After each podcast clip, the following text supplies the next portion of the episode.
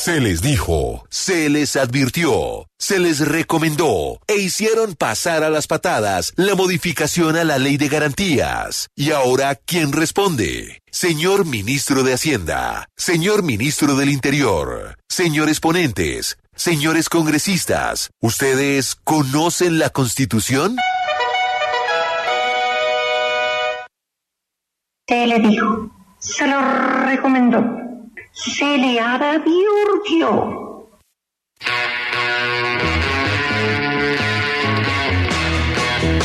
Responde por cualquier país esto sería un delito. Utilizar el presupuesto público para hacer política. Señor ministro de Hacienda, ¿estará usted durmiendo bien? No encontramos un constitucionalista cuando usted hizo el negocio con el Congreso. Uno solo que le diera la razón. Sin embargo, era muy importante pasar ese presupuesto. Y era muy importante comprometer recursos con las eh, regiones, con los alcaldes, con los congresistas, en pleno debate electoral. En pleno debate electoral. El regaño de la Corte no puede ser más explícito. Pero naturalmente, ahora quedamos es en un tremendo lío. Como si fuera poco lo sucedido, nos van a demandar contratistas a los que ya se les ordenó gasto. El gasto no lo van a poder tocar. El contratista va a decir, yo no tengo la culpa. A mí me pagan lo que me firmaron. Los políticos ya sacaron sus curules en el Congreso, que era lo que querían. Los gobernadores y los eh, alcaldes felices porque quedaron muy bien con su electorado. Algunos candidatos presidenciales hoy, pues, se levantan, yo no sé si furiosos o a lo mejor tristes, de ver que las cosas no cambian. Los candidatos presidenciales que no tenían políticos, que no tenían congresistas, estaban en una seria desventaja con los que sí. ¿Quién responde por ese daño? Es un daño monumental a nuestra democracia. Pero además al presupuesto. ¿Qué congresista va a devolver qué? Nadie va a devolver nada. El retroactivo que dice la Corte, pues ya lo explicará Luz Elena. Pero ahí no hay nada que hacer. Nada que hacer. ¿Quién responde por algo que se advirtió? Algo que se advirtió. Habilidad. Esta es la W, nos vamos inmediatamente al quién responde por. ¿Quién responde por? Pues, ¿qué fue lo que pasó? Que se lo advirtieron en todos los tonos al señor ministro de Hacienda. No haga ese negocio con los congresistas. Ese dulce está envenenado. Le importó cinco al ministro Restrepo en su afán de figuración que tiene desde que entró al gobierno. Para él el objetivo era congraciarse con los políticos. A veces pienso, Luz Elena, que el ministro Restrepo piensa que puede ser candidato presidencial. Negoció con los congresistas el presupuesto a cambio de burlarse, de romper, de acabar con una ley sagrada, la ley de garantías en época electoral. Pues en plena época electoral giraron plata a todo el mundo, ganaron las elecciones regionalmente los que pusieron la plata y ahora la Corte pues les mete un regaño, les dice que esto quedó mal hecho. Sí. Y Luz Elena, ¿y qué? Pues buena ju- pregunta, Julio, buenos días. Pues, ¿y qué? ¿Y qué va a pasar con todos estos contratos que se celebraron, con todos estos millonarios contratos, Julio?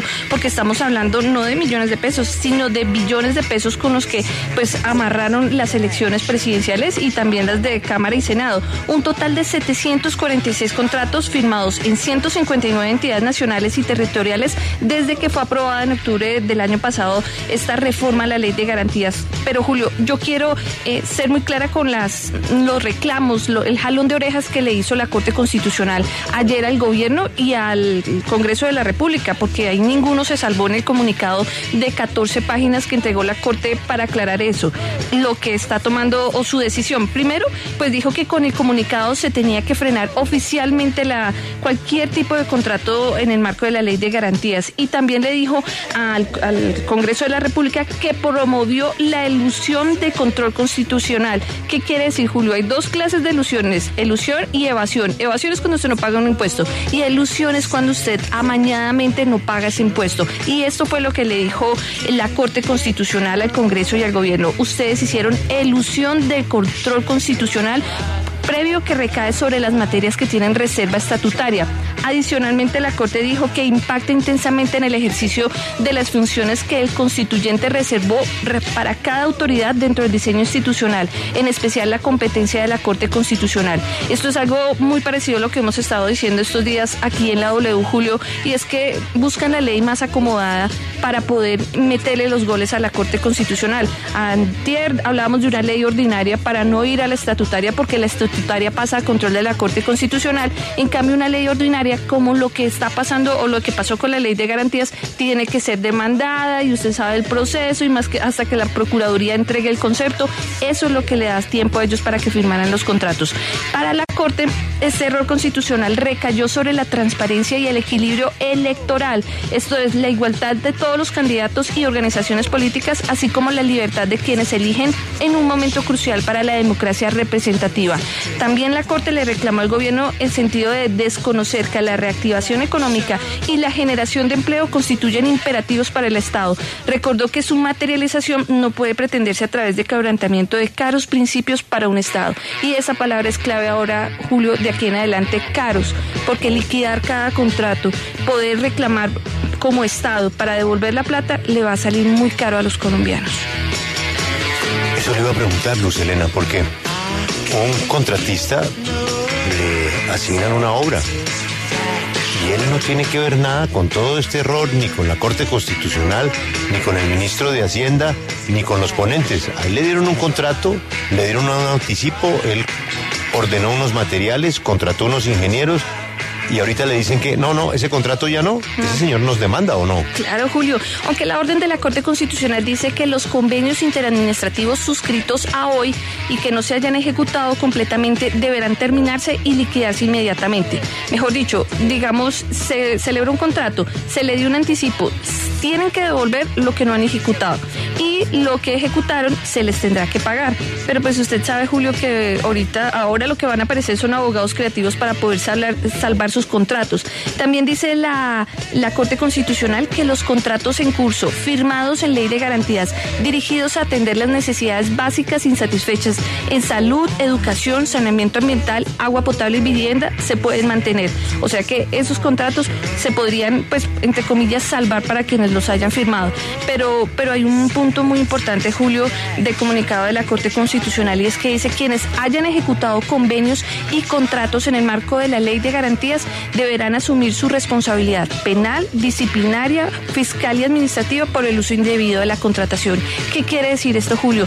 Que en un proceso em, mm, contractual, cuando alguien quiera reclamar que se le pague una indemnización, muy probablemente el Estado le puede repetir contra el funcionario que firmó ese contrato. ¿Qué quiere decir? Que el contratista, el, el funcionario del gobierno que firmó el contrato tendría que poner de sus recursos para parar a ese contratista. Es un largo camino que empieza a partir de ahora, Julio, pero lo que hizo la Corte fue frenar y tratar de enmendar este enorme daño que hizo este proyecto de ley, esta ley eh, a través de la ley de presupuesto que modifican el artículo que frenaba la ley de contratación en plena campaña electoral. Pues usted me va a decir que, que esa plata no se va a recuperar. Yo tengo un poquito de esperanza con que pues el Estado trate de mostrar los dientes y les diga a los contratistas, uno, que devuelvan la plata y otro, que frenen lo ejecutado y pues miremos ahora las, las consecuencias porque pues no son cinco ni seis contratos, son 746 contratos. Luz Elena, ¿y quién repara a los candidatos presidenciales de la época? No, no. ¿Ah? No hay No. Candidatos que no tenían congresistas, que no tenían alcaldes, que no tenían amigos en el Senado, que son eh, opositores al gobierno. No, no hay Pero es que no es solamente Petro. No, Son todos. Son todos. Y es que ya hicieron su jugadita. Entonces ellos, ellos querían era eso. Ya lo hicieron y ya están allá. Ingrid Betancourt dice, oiga, pero yo, yo hoy tengo el 0.5%, hoy no existo. Si a mí me hubieran dado un, un contrato de esos, una tajada de esas, algún político en alguna región me lo habría agradecido, ¿no? Sí. Pues claro. Y otra estrategia, Julio, fue. ¿Qué dice Enrique Gómez? No, ¿Qué, tenaz. qué dice Sergio Fajardo? ¿Qué dice Alejandro Gaviria? ¿Qué dicen los... Es que no es solamente Todos, Petro. Julio. Todos. En ese momento Fico también estaba por firmas. Todavía no tenía ahí la, el respaldo del- de los partidos que se unieron después de la, de la elección de, de marzo. Es que esto se hizo fue para el Congreso. Esto se hizo Para para, el el Congreso. Sí, señor. Y, y no es lo mismo llegar a una, a una campaña electoral abrazando a los amigos que con la billetera del Estado. Y eso fue lo que pasó, Julio. A la Corte Constitucional después le llegó una demanda contra ese artículo y le llegaron en total 29 demandas, pero también le llegaron impedimentos, se demoraron los conceptos, hubo toda una un amañamiento judicial para que se demorara la decisión de la Corte que se dio ayer. Aunque la Corte trató de ser, pues, de acelerar el proceso, pues para nadie fue una mentira, ni en la Corte Constitucional, ni mucho menos los que cubrimos la noticia, que sabían. hicieron todo lo posible para Ellos frenar la decisión sabían, de la Corte. Los congresistas y el ministro sabían perfectamente los tiempos de la Corte. Sí, señor. Ellos sabían que la Corte no alcanzaba a pararlos. Por eso lo hicieron. ¿Y qué me dice la Procuraduría que envió el concepto hasta el último momento? Bueno, No, pero ¿qué podemos esperar de la ¿qué vamos a Procuraduría? esperar de la Procuradora? Por favor. Nosotros aquí todos los días reclamamos la verdad, justicia, reparación, el perdón, ¿no? Estamos pidiendo a las FARC que le pidan perdón a sus víctimas por sus crímenes, a las autodefensas, a los militares. ¿Será que ese ministro de Hacienda y esos congresistas al menos tienen la valentía de pedir perdón? No lo creo, Julio. No lo creo porque ellos siempre sostuvieron acá todas las veces que hablamos que eso estaba bien hecho, que no iba a pasar nada, que no se iban a robar la plata. Y le aseguro que si hoy hablan, no sé si nos vayan a hablar al aire, van a seguir en lo mismo, porque a ellos no les importa, no les importa. Y los que tenían que llegar al Congreso ya llegaron al Congreso. Entonces no les importa lo que digamos acá, lo que diga la gente, las consecuencias, el regaño de la Corte, se pasan por la faja la ley. Qué país, qué lástima. Qué lástima. Y le voy a leer el comentario, Julio, de Juan Pablo Calvás. Dice, numeral, ¿quién responde por lo que hace meses se le advirtió a congresistas y al gobierno? Gremios decían que levantar la ley de garantías era inconveniente. Constitucionalistas decían que era ilegal. Y Minhacienda justificaba la jugadita. Usaron nuestra plata para hacer política. Y adjunta un audio del ministro José Manuel Restrepo en entrevista aquí en la W justificando la jugadita. Escuchemos.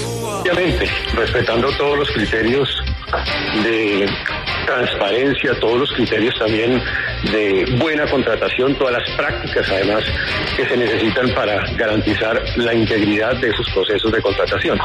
¿Por qué en el presupuesto general de la Nación? Básicamente porque en el Estatuto Orgánico del Presupuesto siempre se ha dicho que las normas que están en el Presupuesto General de la Nación deben facilitar y permitir la eficiencia en la aplicación del presupuesto general de la nación. Si nosotros, por alguna razón, tenemos allí unos recursos disponibles que no se pueden ejecutar, pues no estamos contribuyendo a esa eficiencia en la gestión del presupuesto de la nación. Entonces, lo que se busca con esta norma es que el recurso se invierta, se hagan las eh, inversiones correspondientes y que éstas vayan en beneficio de los ciudadanos del país. Sí, ministro, usted habla de transparencia y nos da este argumento, pues que por supuesto es muy válido. Sin embargo, hay un detallito. Y es que ustedes están tratando de modificar una ley estatutaria a través de una ley ordinaria.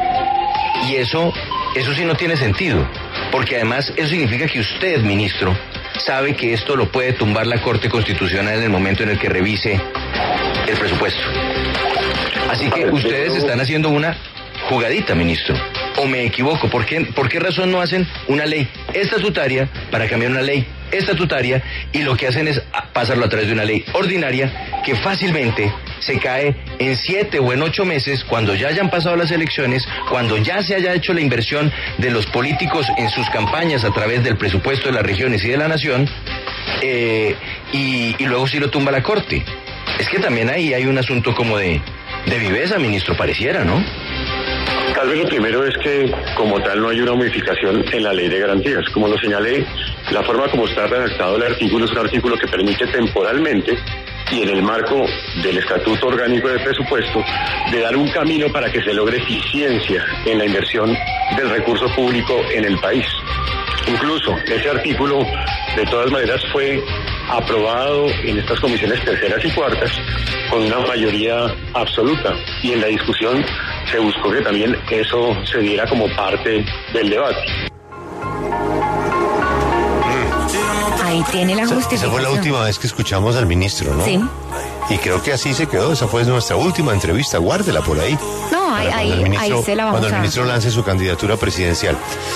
Em, Luz Elena, me queda una pregunta. Bueno, lo primero que todo, al menos tenemos grabaciones de Juan Pablo. ¿Cómo va el tratamiento de él? Y veo que está, o sea, que, que nos, nos apoya con el numeral. Él nos ¿Cómo va apoya su- con el numeral. ¿Su tratamiento cómo va con los terapistas No. a propósito de la Champions? No han podido, grave. No han podido. No han podido. Todavía grave, el hombre está absolutamente negado, entonces yo creo que este fin de Félix, semana lo van a, si- someter a otro tratamiento. Hablé con Félix a ver si habría posibilidad de modificar la normativa y me dijo, oiga, ¿usted no, No, vio lo que pasó con la ley de garantías? Sí, o por sea, usted, favor. usted quiere hacer conmigo lo que hizo el ministro con, con el presupuesto de la ley de garantías, respéteme, se Por favor, furioso. no, con- estoy de acuerdo con Félix. Pero le dije una modificación, No, eso eso fue lo que hizo el ministro, una modificación. Que además dijo que era por el bien de los ciudadanos. No. ¿Cómo no? ¿Cómo no. Luz Elena, me, me queda una pregunta. Mm, En un país serio, ¿estaríamos hablando de prevaricato? Sí, Julio. Colombia también es un país serio y debería utilizar esa figura del prevaricato para todos los funcionarios. Ayer había una discusión sobre, pues, primero para el gobierno nacional que impulsó el proyecto de ley en el Congreso, pero también de la votación de los congresistas. Ellos tienen un fuero. En el fuero se establece que ellos tienen libertad para votar sin tener que responder. Pero, Julio, yo creo que, o sea, si alguien quiere tener vida política, por lo menos por respeto a los colombianos, ya deberían empezar a conocerse las primeras renuncias, tanto del gobierno como de los congresistas que digan, no, No nos les equivocamos. importa. Acuérdese usted que esa ley la sancionó un abogado. Su nombre, Iván Duque. Todos van a decir, cuando el presidente es- se pronuncie, nosotros también. ¿Esa ley no la sanciona el presidente de la República? Claro, Julio. ¿Y el presidente no es abogado? ¿Eh? Ellos dicen, no, perdón, ¿no se acuerda la frase que tenemos que recuperar? ¿Cómo se llama? O- Oliverio, Bote. ¿Cómo se llama Eh, Oliverio? eh, espere, se me, fue el nombre. No, no, no, no, no, no. Octavio, No. Ocario. Anatolio. Anatolio. Anatolio Bueno, Botesi. casi, casi le Anatolio Botesi. Usted- es que recupere esa frase. Esa debe ser nuestra frase de hoy. Sí. ¿Cómo voto? Anatolio, vote sí. ¿Usted cree que Anatolio se va a dejar empapelar? Anatolio, No. que yo no sé si volvió al Congreso o no. Anatolio va a decir. No, Anatolio pero- no volvió. Pero perdón, a mí, a mí me dijo que votara a la jefe de la de mi bancada. y la Presidenta de la Cámara. Presidenta de la Cámara. Y ahora, me- ahora me van a empapelar a mí. Y esa ley la sancionó el presidente de la República. No, arranque con ellos. Arranque con ellos. Por lo cual, no pasará nada.